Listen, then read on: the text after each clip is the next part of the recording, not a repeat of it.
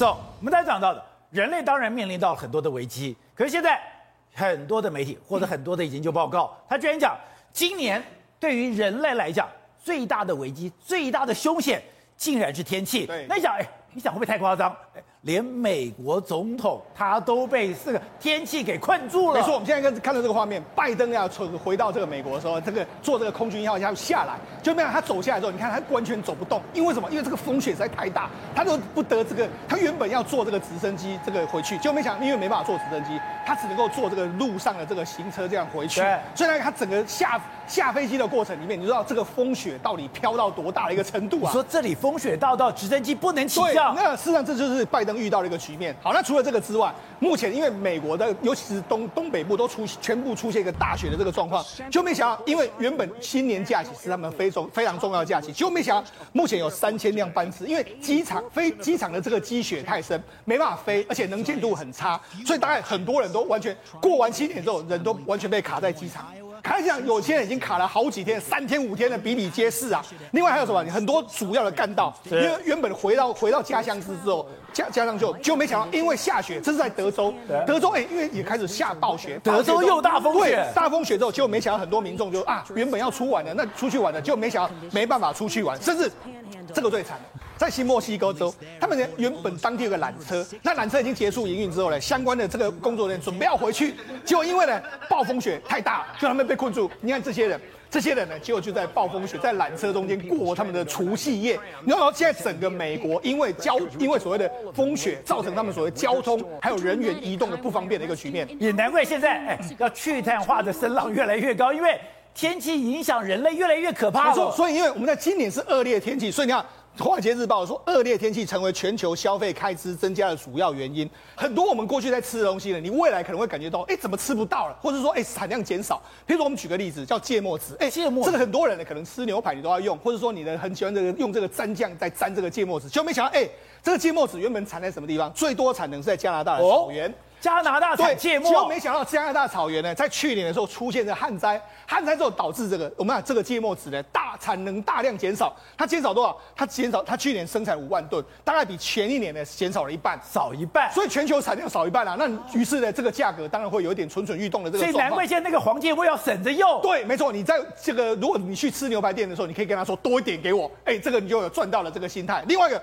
包括马铃薯，马铃薯在最近呢，哎，日本的马铃薯也缺货，甚至在台湾的摩斯汉堡了部分的薯薯条，他说，哎，我们现在也不供，对，不供薯条，连薯饼都没了。那你觉得，哎，那怎么会这个样子呢？事实上，哎，今年，哎，我们要非常重要的产马铃薯是加拿大的卑诗省。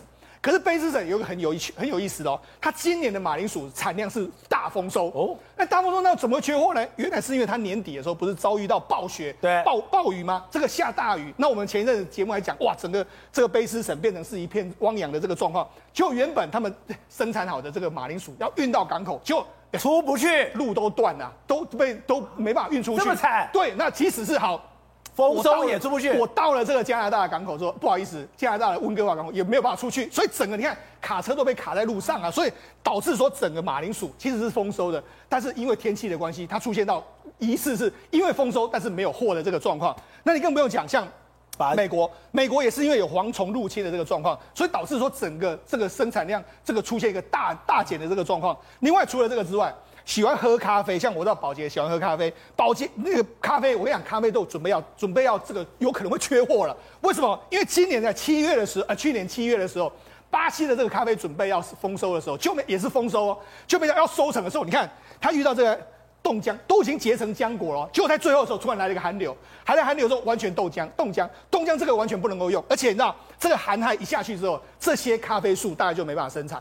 就没了，就没办法砍掉了，它可能就要砍掉，所以这个大批的减少之后，可能会对环境造成非常大，就咖啡会造成非常大的供需的这个影响。而且，如果你环顾过去这一年，对气候的灾难是全球性的。对，而且那还有一个东西呢，可能大家也要省着用，那就是蜂糖。那很多人早餐喜欢吃煎饼加蜂糖嘛，就没有？哎，蜂糖目前那加拿大，因为加拿大蜂糖是占全世界产量的数一数二，他就说，哎、欸，因为这个加拿大蜂糖没有那么多，他要试出战备战备的这个储量，把它战备的这个蜂糖把它试出来。那为什么要这个样子？因为道，其实蜂糖呢，它是一种靠天吃饭，它只能够在白天温度高于冰点，还有夜间温度低于零度的这个天气时候采收，而且它采收的时候通常要在二月下旬到四月四月底，所以采收期只有一段时间。就没想，因为今年呢，那今年我们讲干加拿大不是干旱，然后又水灾，很多原本的枫糖树就被冲走，死亡了一大堆。就这样，因为枫糖树你至少要种三十年到四十年才能够采收，所以这些枫糖树没了之后，你要等到三十年到四十年才有新的树。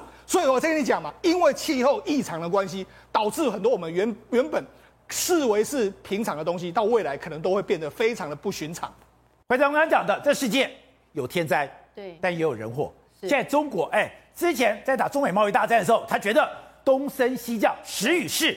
都在中国这一边，可是跟中国非常交好的哎，Morgan Stanley 他们居然讲哦，他说中国已经不是世界的经济引擎，以商为政没有用了，就代表你过去都会用你的商业的力量要求其他国家屈服于你。这个时代过去了，过去了，而且这个人是非常有名的沙马，他其实呢，在去年底的时候特别呃撰文给那个 Financial Times 一篇文章，他说什么？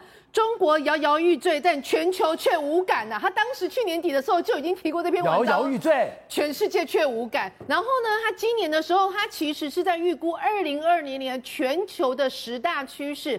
而这十大趋势里面有三大都跟中国有关系，哪三大？第一个少子化，第二个债务暴增啊，然后另外一个就是什么呢？就是提到就是说政府突击式的监管造成中国经济的紧缩跟衰退。但他其实这些我呃数字其实凸显一个东西，他说中国现在经济其实要陷入一个急降，而这急降是包括于他们政府自己的很多的措施不当，再加上他们自己的一个地方债务。隐形债务的暴增有这么严重吗？我跟你讲我，这还真的是不是只有他在讲哦？包括《纽约时报》，他们曾经也披露过一篇文章，他说中国现在光是地方政府的隐形债务已经来到五十三兆的人民币。他说为什么会有五十三兆的人民币这么多？因为以前，尤其是在二零零八年，就是他们非常强调什么基础建设四四呃四亿亿，是不是就四兆基础建设的时候？其实地方政府当时为了去批 GDP，很多地方政府都是啊，他们有一个一方法，你地方政府不能直接举债，所以他们地方政府会跟当地的一些土豪们结合起来，成立一个叫城市建设投资公司，而这城市建设投资公司的最大股东其实就是地方政府，然后呢，地方政府就透过批地给这个所谓的城市建设投资公司的方式，让他去建设，然后呢，地方政府获得了一笔钱，而这城市地方建设的这一家公司呢，又去举债，就去跟银行借钱，难怪地方政府要卖地才能赚到钱，才能赚到钱。然后现在所有的问题是说，诶，以前那个所谓的城市建设公司，它不是就是盖房子、盖很多东西吗？盖了之后就开始销售嘛，销售出去之后就有钱回来，有钱回来他就可以去还给银行这些债务。现在的问题是人民没有钱了，所以很多的现金流全部都斩断了。你只要房子卖不出去，房子没有现金进来。所有的结构就爆了，全部都爆了。所以他现在就是统计说，过去这十几年来的一个地方政府的隐形债务，到现在到今年可能没有办法再隐形，没有办法再藏起来。在这种情况之下，高达五十三兆的人民币，而这是高盛的数字。他们说呢，在中国的国内生产毛额高达五十二趴。在这种情况之下，如果这个地方再爆的话，那对于现在中国整个情况，可以真的说是雪上加霜。另外一个就是。提到中国债务问题，我们就不能不提到恒大。恒大，恒大的债务问题还没有了啊，你知道吗？现在的才新开春，昨天一月三号，他们马上就说停牌，这实在是非常荒谬。原来恒大从在二零一零年到呃今年底，总共已经砸了八百一十亿的人民币，在哪里？在所谓的海南海花岛的一个开发计划。而这海南海花岛的开发计划，总共有三座岛。三座岛里面呢，第一座岛的其实大部分都已经交户了，大概有六万多户都已经交屋了。现在爆发问题的是第二座岛啊，第二座岛的开发面积高达四十三万平方米哦，然后总共有三十九栋的建筑，就被发现什么？它是违建，违建。所以他现他现在宣布说，你必须在十天之内全部都拆掉。然后呢，他光是这边好像又投了一百多亿。这么漂亮房子要拆掉？对啊，哎，你你说漂亮，那有人说它很像是纸扎的莲花，所以就说不吉利啊。不管怎么样，总简单讲就是他已经投入了八百一十亿元，那有的已经有收回钱，但是现在这个第二岛的这个号已经有三十九栋全部限时十天拆掉。不是，这代表海南政府觉得这个钱我根本收不到，啊、这个钱收不到，你的烂尾楼我还要收拾，才叫你才代表。这很惨的，非常惨呐、啊！所以呢，而且你知道吗？才在去年底、今年初的时候，恒大的许家印又出来，又告诉大家说：“哦，我们在全中国还有一百多个建案，放心，我们使命必达，我们一定会盖好，我们一定会交屋。”在那就没想到不到三天的时间，叫你限时拆掉，而且十天三十九栋这么大栋，不知道该怎么拆，可能用爆破式的方式。但整件事情你就知道。中国的债务问题，不管是地方债务问题，或者是房企、国企相关的问题，其实短时间都没有呃解决的方案。而且大家为什么觉得你这么悲观？是你不是世界的引擎？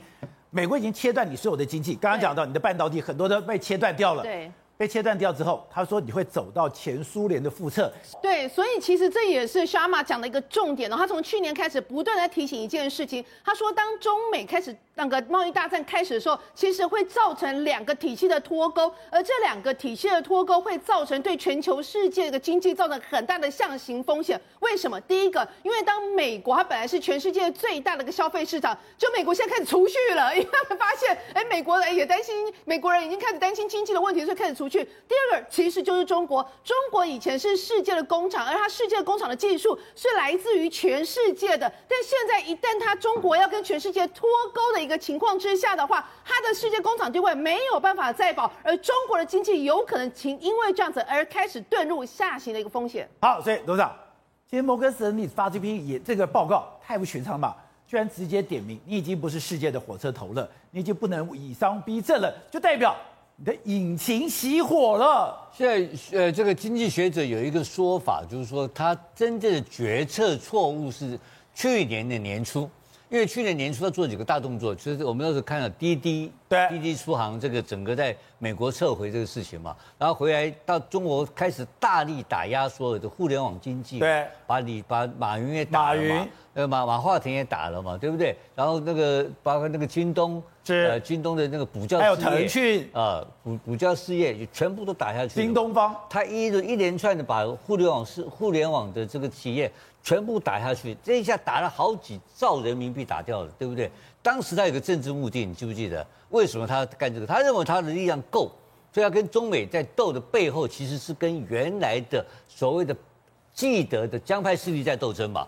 当时是为了进入二十大，明年进入二十大之前的新一波的斗争，所以他是跟中国的知美派斗争。对，他在斗争的时候，他有个计划，开始就推出一个口号，叫做“共同富裕”，对不对？对，然后他强调一个什么东西？强调群众路线。他当时强调这两个路，他是左派，他很清楚的把中国大陆经济的路线整个往亲左方向子去开始推动，而且然后开始要搞生产事业，没错，对不对？而且任何崇美贵美的都要惩罚，全部打。全部狠狠的杀，对不对？然后官员一直杀下去，还要严重打防。他说金山银山比不上绿水青山，金绿水青山这个概念一出来之后，你看到没有？所有的这种建筑的建筑业经济全面垮台，这一垮垮两个，不恒大这些全部挂掉，对，对不对？建筑业垮了不打紧，他望着一个最重要的，他的地方政府的主要财源是两个财源，一个是一个是销售土地收入，对，对不对？另外一个是什么？是税收。可是因为你产业不好，税收不良，所以你的前面的这个所谓的地方政府的举债平台全部是房地产，啊，完蛋，这下整个崩盘，所以到年终以后全部下滑。所以最近一次的中国经济的它的经济，它的它的中央经济中央经济小组领导会议里面，它开始紧张了，才知道痛苦了嘛。所以我昨天讲了一个很严重的指标，就是它赖以为生存的政政权的基础是共产党员。有九千万共产党员，然后公务员包括军队有三千万人。对，这三千万人现在在降薪，你说这个很这多惨的一个事情。就我现在要靠你，就说我我现在要靠你来帮我打撑这个江山，就我扣你薪水，那这个一定离心离德嘛。所以整个危机已经出现了。我觉得摩根斯丹利大摩现在这个说法来讲的话，已经是一个后续的跟进的指标而言了。那最重要的问题在哪里？他对中美斗争时候的误判，他当时在去年年初的时候，东升西降嘞，他认为他的力量，时与势都在我这儿。对，时与势东升西，都是他的讲法。那现在完全这个讲法，这个论述完全不见了。这个论述不见之后呢，一路败败败败到今天为止。但是当然了，他整个二十大的权力基础还没还还是没有问题的。所以我要讲的什么意思呢？